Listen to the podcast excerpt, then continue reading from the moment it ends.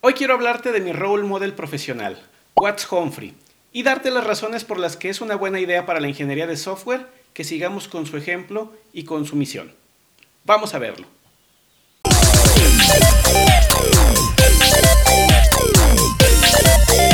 Watts Humphrey es nada más y nada menos que el padre de la calidad del software. ¿Por qué?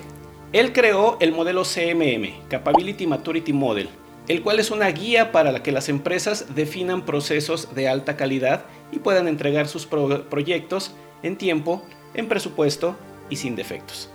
También creó los marcos de trabajo PSP y TSP, Personal Software Process y Team Software Process, para los individuos y para los equipos. Es autor de varios libros que hablan del tema, entre ellos este, A Discipline for Software Engineering, el cual yo les recomiendo también es el ganador de la Medalla Nacional de Tecnología, entregada por el presidente de Estados Unidos a los más grandes innovadores de aquel país. El legado de Watts no es solamente lo que nos dejó en el CMM sus libros y sus logros, sino su misión. Cuando en 1986 llegó al Software Engineering Institute, él se planteó una misión, cambiar el mundo de la ingeniería de software. Esa misión, esa visión es la que ha inspirado a mucha gente, entre ellas a mí, para trabajar en lo que estamos haciendo. ¿Cómo fue que lo planteó? ¿Qué eran las tres cosas que él planteaba o las tres cosas que él definió con lo cual sabía que esto se podía lograr? Y estas son las que te invito a que imitemos.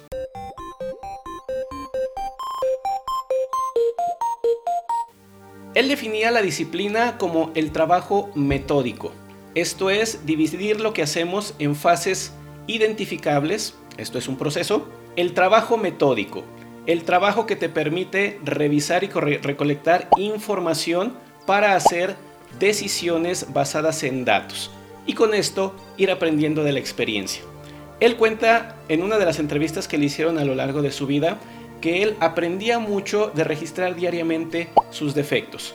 Mucha gente teme decir que comete defectos, sin embargo, él era muy consciente de que los humanos nos equivocamos y él aprendía de registrar todos los días cada uno de los defectos que inyectaba en sus programas. Él escribía los programas y registraba dónde inyectaba los defectos y cuándo los encontraba. De esta manera podía hacer análisis y realizar cambios permanentes en su forma de trabajo que lo orientaban hacia la excelencia. También definía que la disciplina incluía el aprendizaje constante de los fallos. Él llevaba esta disciplina a muchas de las cosas que hacía más allá del software. Nos cuenta que él definió un proceso para escribir sus libros. Incluso nos decía, yo entregaba a los editores un calendario indicándoles cuándo iba a estar entregando cada uno de los capítulos. Primero los editores se asombraban porque le decían, es que nadie hace esto. Pero les asombraba más que cumplía con sus fechas, que llegaba y entregaba un producto de calidad en ese momento.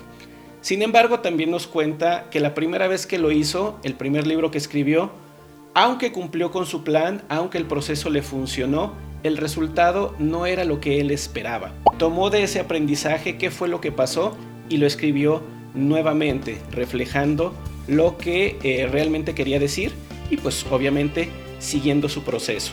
Y nunca perdía esta disciplina. Tanto es así que cuentan que su esposa, cuando quería hacer una pregunta mientras él estaba trabajando, llegaba con un cronómetro y le decía, voy a marcarte tiempo de interrupción para que después lo tomes como parte de tu análisis del desempeño del proceso.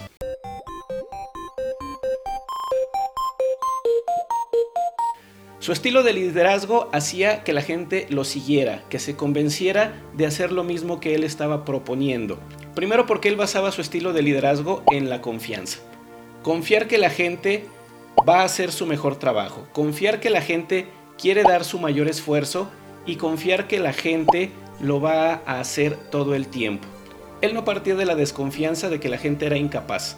Él decía, todo ingeniero de software es altamente calificado y siempre quiere dar lo mejor de sí.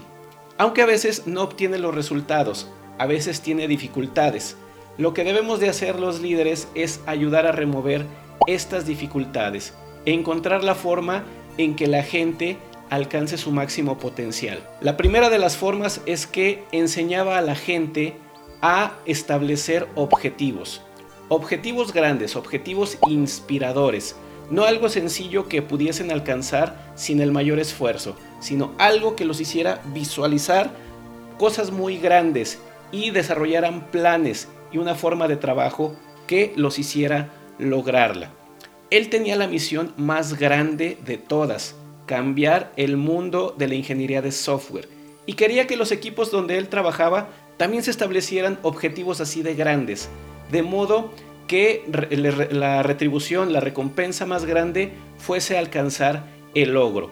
Y también dejaba que la gente definiera la forma, el proceso y el plan para alcanzarlos. ¿Qué hacía él en el proceso? Servía de apoyo, daba coaching, era un gran coach. Cuando le preguntaron cuál es el secreto de los equipos exitosos, él dijo, son tres cosas. Coaching, coaching, coaching. Y su estilo de coaching consistía en que la gente fuese capaz de resolver los problemas. Él hacía preguntas y siempre hacía la pregunta correcta para que la gente descubriera la respuesta. Él nunca te daba una respuesta. Yo tuve oportunidad de hablar con él un par de veces y siempre fue lo que obtuve de él. Preguntas. La respuesta la tenía que hacer yo. Pero él detonaba esa parte donde decía, lo que tú estás buscando se resuelve si resuelves esta pregunta. Por ejemplo, aquella vez que llego y le expongo un problema y me pregunta, ¿tienes datos? A lo cual yo le dije, yo no tengo datos. Y me dijo, ve, obténlos. Cuando obtuve los datos, volví a preguntarle lo mismo y lo único que me contestó fue, la respuesta se encuentra en los datos.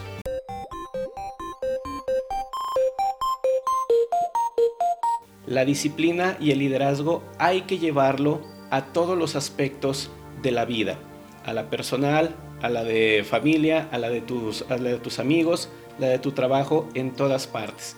Él era una persona muy disciplinada. Mucha gente lo admira, mucha gente le reconoce sus logros. Y el hecho de que la gente le reconozca sus logros es lo que despertó en mí la curiosidad de saber por qué.